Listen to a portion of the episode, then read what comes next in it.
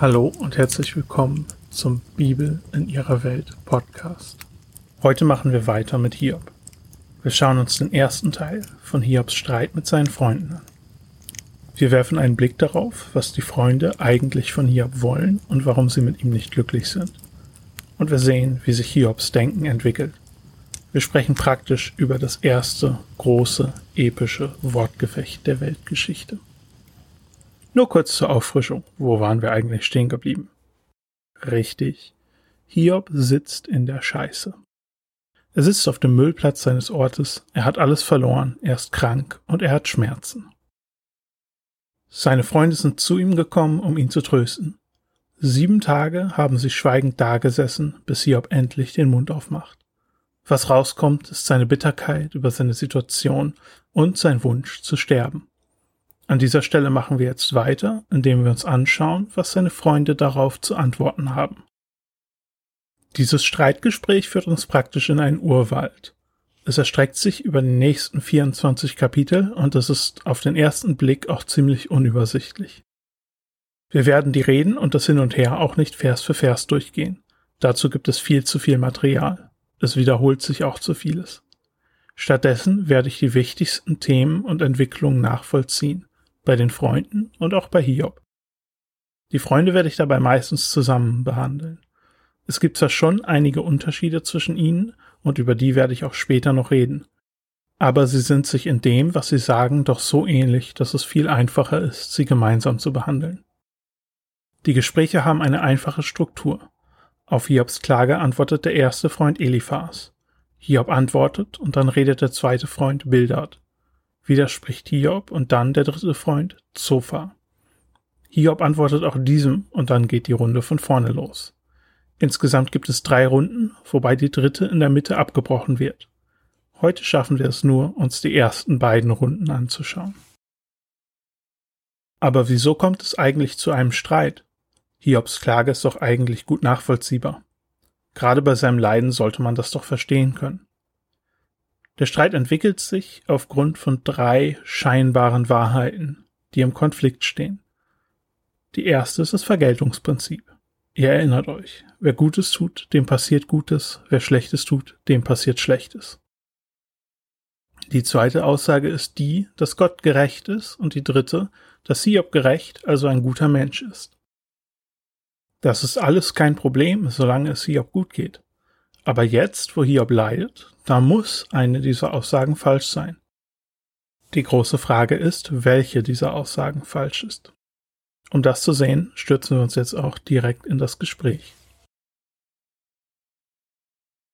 Es schlägt der Gong zur ersten Runde. Wir fangen mit den Freunden an. Das ist leichter. Ihre Position ist ganz simpel. Sie sind fest davon überzeugt, dass das Vergeltungsprinzip gültig ist. Es ist praktisch eine der fundamentalen Spielregeln dieses Universums. Für sie so selbstverständlich wie für uns die Schwerkraft. Ganz selbstverständlich ist Gott auch gerecht. Ich meine, wo kämen wir denn dahin, wenn Gott nicht gerecht wäre? Es gibt für sie also nur einen einzigen logischen Schluss. Hier muss etwas falsch gemacht haben. Er muss sich dieses ganze Leid irgendwie verdient haben. Wie ihr euch sicher alle denken könnt, ist Hiob nicht so glücklich über diesen Trost. Du bist selber schuld. Wer will das denn schon hören? Er fragt sie deshalb auch in seiner ersten Antwort, was er denn bitte falsch gemacht hat. Auf diese Frage antworten sie nie, zumindest nie mit konkreten Beispielen. Ihre Logik ist und bleibt dieselbe. Hiob, du leidest, du musst etwas falsch gemacht haben. Am Anfang weisen sie ihn noch relativ sanft darauf hin. Eliphas fragt, ob denn jemals ein Unschuldiger umgekommen ist. Das ist ein Denkanstoß für Hiob. Als Hiob aber nicht zuhören will, werden sie schnell aggressiv. Am Ende der ersten Runde sagt Zofa schon, dass Gott Hiob eigentlich noch Sünden vergeben hat. Also nicht nur ist es deine eigene Schuld, Hiob, sondern eigentlich hättest du es noch viel schlimmer verdient. Es eskaliert also schnell. Die drei machen allerdings nicht nur Vorwürfe, Sie geben auch gut gemeinten Rat. Sie sagen Hiob, was er jetzt tun soll. Alle drei geben in der ersten Runde die gleiche Empfehlung. Geh zu Gott, bitte ihm um Entschuldigung, und Gott wird dir alle deine Segnungen wieder zurückgeben. Was genau Hiob falsch gemacht hat und wofür er sich entschuldigen soll, das sagen sie ihm nie. Es scheint für sie auch nicht so wichtig zu sein, sondern es geht hierum. Hiob, hier ist der Weg, wie du dein tolles Leben zurückbekommst. Auch sie denken genauso, wie es der Widersacher Satan vorhergesagt hat. Ihnen geht es nicht um die Wahrheit hinter der Geschichte oder darum, ob Hiob wirklich ein gerechtes Leben aus reinem Herzen gelebt hat. Ihnen geht es um den schnellsten Weg, wieder an die genialen Segnungen zu kommen. Hiob muss nur seine Integrität fallen lassen und dann gibt es einen leichten Weg zurück zu all den Segnungen. Sollte Hiob auf seine Freunde hören, dann hat der Widersacher recht gehabt. Glücklicherweise ist Hiob viel zu dickköpfig dafür. Er kann mit diesen Ratschlägen nichts anfangen. Seine Erklärung ist eine ganz andere. Hiob ist sich sehr sicher, dass er nichts falsch gemacht hat. Oder zumindest, dass er diese Behandlung von Gott nicht verdient hat. Und er ist sehr überzeugt vom Vergeltungsprinzip. Für ihn bleibt deswegen nur eine Erklärung. Gott behandelt ihn ungerecht. Gott behandelt ihn wie einen Feind. Es ist Gott, der sich in seinem Fall nicht an die Regeln hält. Gott hat etwas falsch gemacht. Von seinen Freunden will er wissen, wie genau er gesündigt hat, und ohne diese Information lässt er sich auf eine Debatte mit ihnen nicht ein. Für ihn sieht es so aus, als würde Gott ihn als einen Feind betrachten. Er sieht in Gott jemanden, der ihn belauert und beobachtet und nur darauf wartet, dass Hiob den kleinsten Fehler macht. Sobald Gott einen findet, kann er es gar nicht abwarten, Hiob zu bestrafen. Vielleicht erinnert ihr euch, dass Hiob jedes Mal, nachdem seine Kinder Party gemacht hatten, ein Opfer gebracht hat? Dass er sich praktisch entschuldigt hat, nur für den Fall, dass seine Kinder Mist gebaut haben? Vielleicht hatte Hiob damals schon dieses Gottesbild. Das Bild von einem Gott, der pingelig ist und sich über jede Gelegenheit freut, nur den kleinsten Fehler zu bestrafen. Aber wie will Hiob jetzt weitermachen? Es gibt ja keine Stelle, an der man Beschwerde über Gott einreichen könnte. Gott hat keinen Chef. Hiob denkt darüber nach, aber er sieht keine Hoffnung. Er meint, dass Gott ihn schuldig sprechen könnte, egal ob er wirklich schuldig ist. Wer könnte sich Gott widersetzen? Er spricht von Gottes Schrecken. Damit meint er, dass Gott so herrlich und mächtig und so überwältigend ist, dass er den Mund gar nicht aufkriegen würde vor Gott, selbst wenn er unschuldig ist. Und es gibt auch niemanden, der zwischen Gott und Mensch vermitteln kann. Einen solchen Mediator bräuchte er eigentlich. Es bleibt ihm also nur die Verzweiflung. Er spricht immer wieder den Wunsch aus, einfach zu sterben oder auch, dass Gott ihn einfach in Ruhe lässt. Immerhin ist er nur ein schwacher Mensch, der nur ein kurzes Leben hat. Es ist nicht so, als könnte er viel Schaden anrichten. Diese Fragen bewegen ihn viel und er fragt, warum Gott die Menschen nicht einfach alleine lassen kann. Insgesamt bleibt ein ziemlich düsterer Eindruck. Das ändert sich erst, nachdem jeder der Freunde einmal gesprochen hat. Zofa hatte ihm ja gesagt, dass er es noch schlimmer verdient hatte. Vielleicht hat das das fast zum Überlaufen gebracht. Hiob wird sarkastisch mit seinen Freunden. Er meint, dass mit ihnen die Weisheit aussterben wird. Dann sagt er essentiell, dass auch ein Esel ihm hätte sagen können, was die Freunde ihm gesagt haben. Er betont, dass die Weisheit nicht nur bei den Alten zu finden ist, sondern bei Gott. Von Gott kommt Segen und Leid, auch Hiobs Segen und Hiobs Leid. Seine Freunde können ihm bei seinen Fragen und Problemen nicht helfen. Sie sind in seinen Augen doch nur Lügner und er empfiehlt, dass sie einfach den Mund halten. Hiob will jetzt nicht mehr mit ihnen reden, sondern mit Gott. Tatsächlich redet er ab der zweiten Runde viel mehr mit Gott als mit seinen Freunden. Er weiß aber auch, dass es eigentlich ungesund ist, sich mit Gott anzulegen. Aber mit dem Mut der Verzweiflung sagt er, dass er sich jetzt sein Leid von der Seele reden will. Soll Gott ihn doch töten, wenn er sich dazu entscheidet. Hiob wünscht sich ja sowieso den Tod. Nur eine einzige Bitte hat er an Gott. Gott soll seinen Schrecken von Hiob nehmen, damit Hiob ohne Angst und frei reden kann. Diesmal leuchtet bei ihm zum ersten Mal etwas Zuversicht auf. Er sagt, dass er sich sicher ist, dass er am Ende Recht bekommen wird. Es ist schwer zu sagen, was er genau an dieser Stelle denkt. Vielleicht denkt er, dass es ein Versehen gegeben hat? Dass er Gott mit seinen Argumentationen überzeugen wird? Ich weiß es nicht genau. Auf jeden Fall wird er ab hier immer überzeugter von seinem Vorhaben, bis er sich am Ende des Streitgesprächs absolut sicher ist, dass er Recht bekommen wird. Hiernach legt er wieder los und er bringt dieselben Beschwerden, die er vorher auch schon gebracht hat, noch einmal vor. Dabei wendet er sich direkt an Gott. Wieder sagt er, dass Gott sich unangemessen verhält. Gott beobachtet den Menschen nur, um ihn bei der ersten Gelegenheit zu bestrafen und zu quälen. Er bestraft an Hiob irgendeine Jugendsünde. Es ist hier davon auszugehen, dass Hiob diese Jugendsünde längst mit einem Opfer in Ordnung gebracht hat. Hier zeigt sich aber auch, dass Hiob nie von sich behauptet, perfekt zu sein. Darum geht es in diesem Buch nicht. Wenn man einen Fehler macht, dann bringt man den in Ordnung und das ist okay so.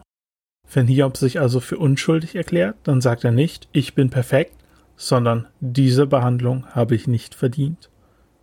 So verhält sich Gott also in Hiobs Augen, und das, obwohl der Mensch nur so ein kleines, kurzes, mühevolles Leben hat. Deswegen Hiobs Plädoyer, Lass uns doch bitte einfach in Ruhe. Damit sind wir am Ende der ersten Runde angekommen und es schlägt der Gong zu Runde 2. Wir fangen wieder mit den Freunden an. Sie sind immer noch nicht so glücklich und so reagieren sie auch. Vielleicht versuchen sie aber auch, Hiob auf ihre Art und Weise zu helfen. Hiob scheint es darauf anzulegen, mit Gott vor Gericht zu gehen.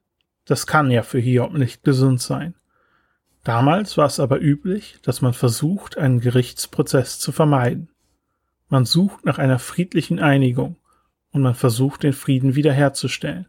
Es ist immer besser, als vor Gericht zu gehen. Schlichten geht vor Richten. Vielleicht sehen Sie sich wirklich auf diese Art und Weise als Schlichter.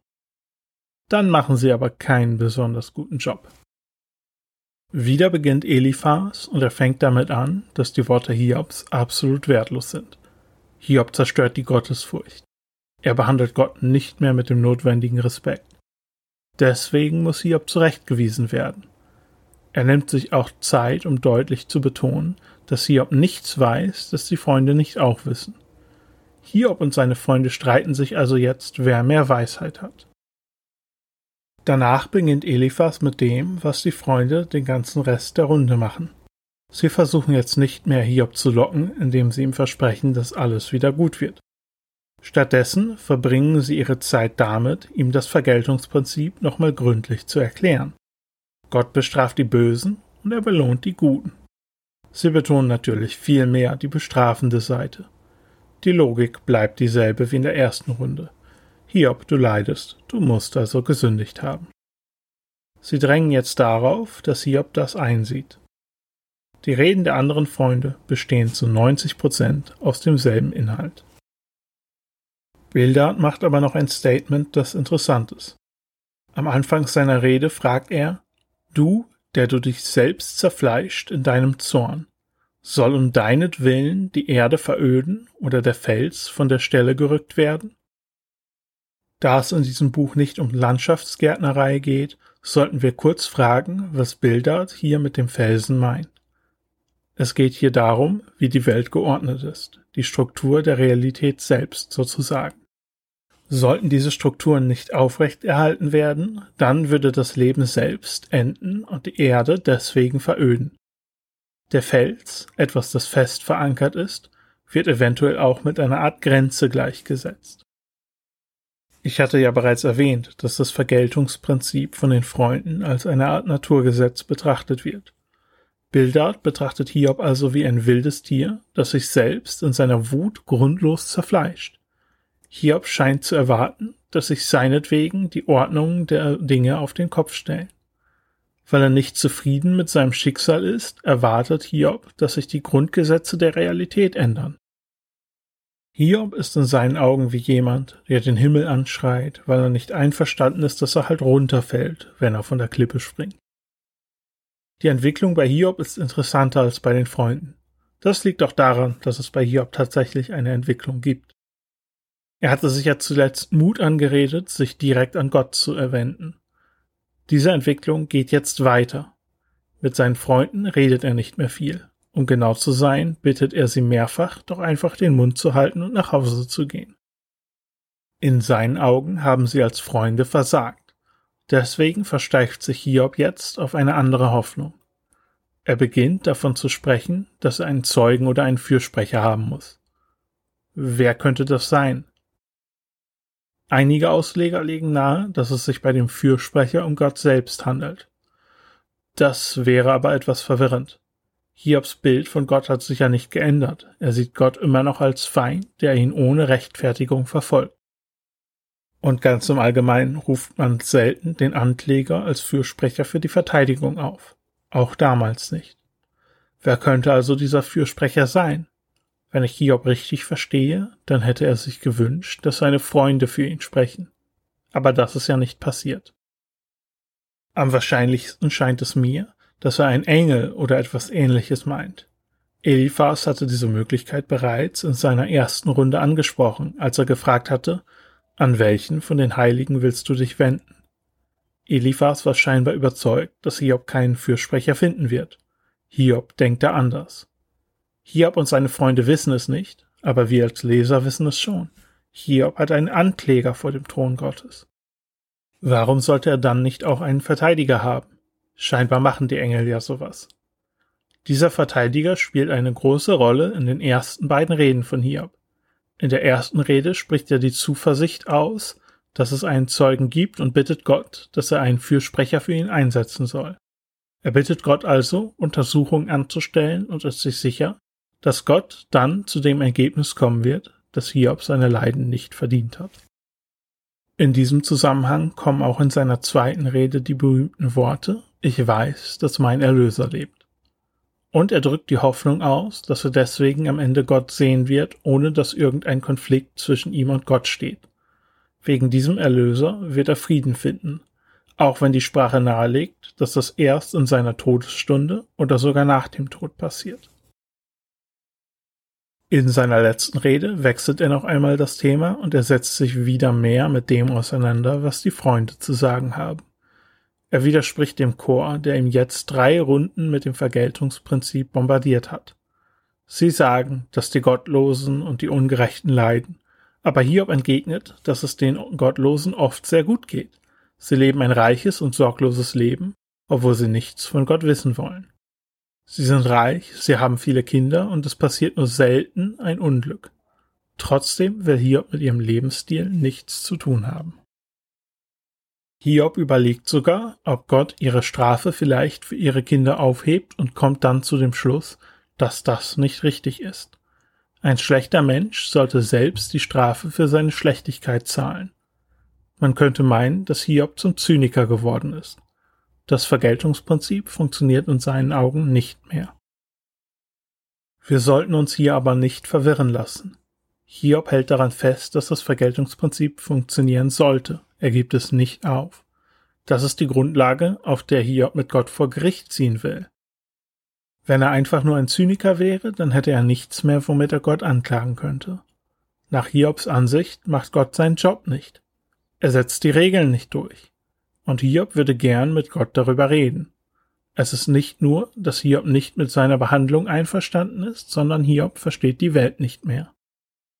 Soweit geht die zweite Runde und soweit kommen wir heute. Hiob ist mit Gott am Ring. Die Freunde reden auf ihn ein, aber sie bewirken nichts. Bisher machen die Freunde einen eher dämlichen Eindruck. Ich will mir beim nächsten Mal deswegen etwas Zeit für sie nehmen. Wir machen nämlich nicht direkt mit Hiob weiter, sondern ich nutze die Gelegenheit, das zweite Projekt in diesem Podcast vorzustellen. Da werden wir uns regelmäßig Texte aus der Umwelt der Bibel anschauen und sehen, wie sie uns helfen können, die Bibel besser zu verstehen. Und zur Eröffnung habe ich ein Gebet geplant, das unser Verständnis von den Freunden wirklich vertiefen könnte. Erst in der Folge darauf starten wir dann mit dem Gong zur dritten Runde.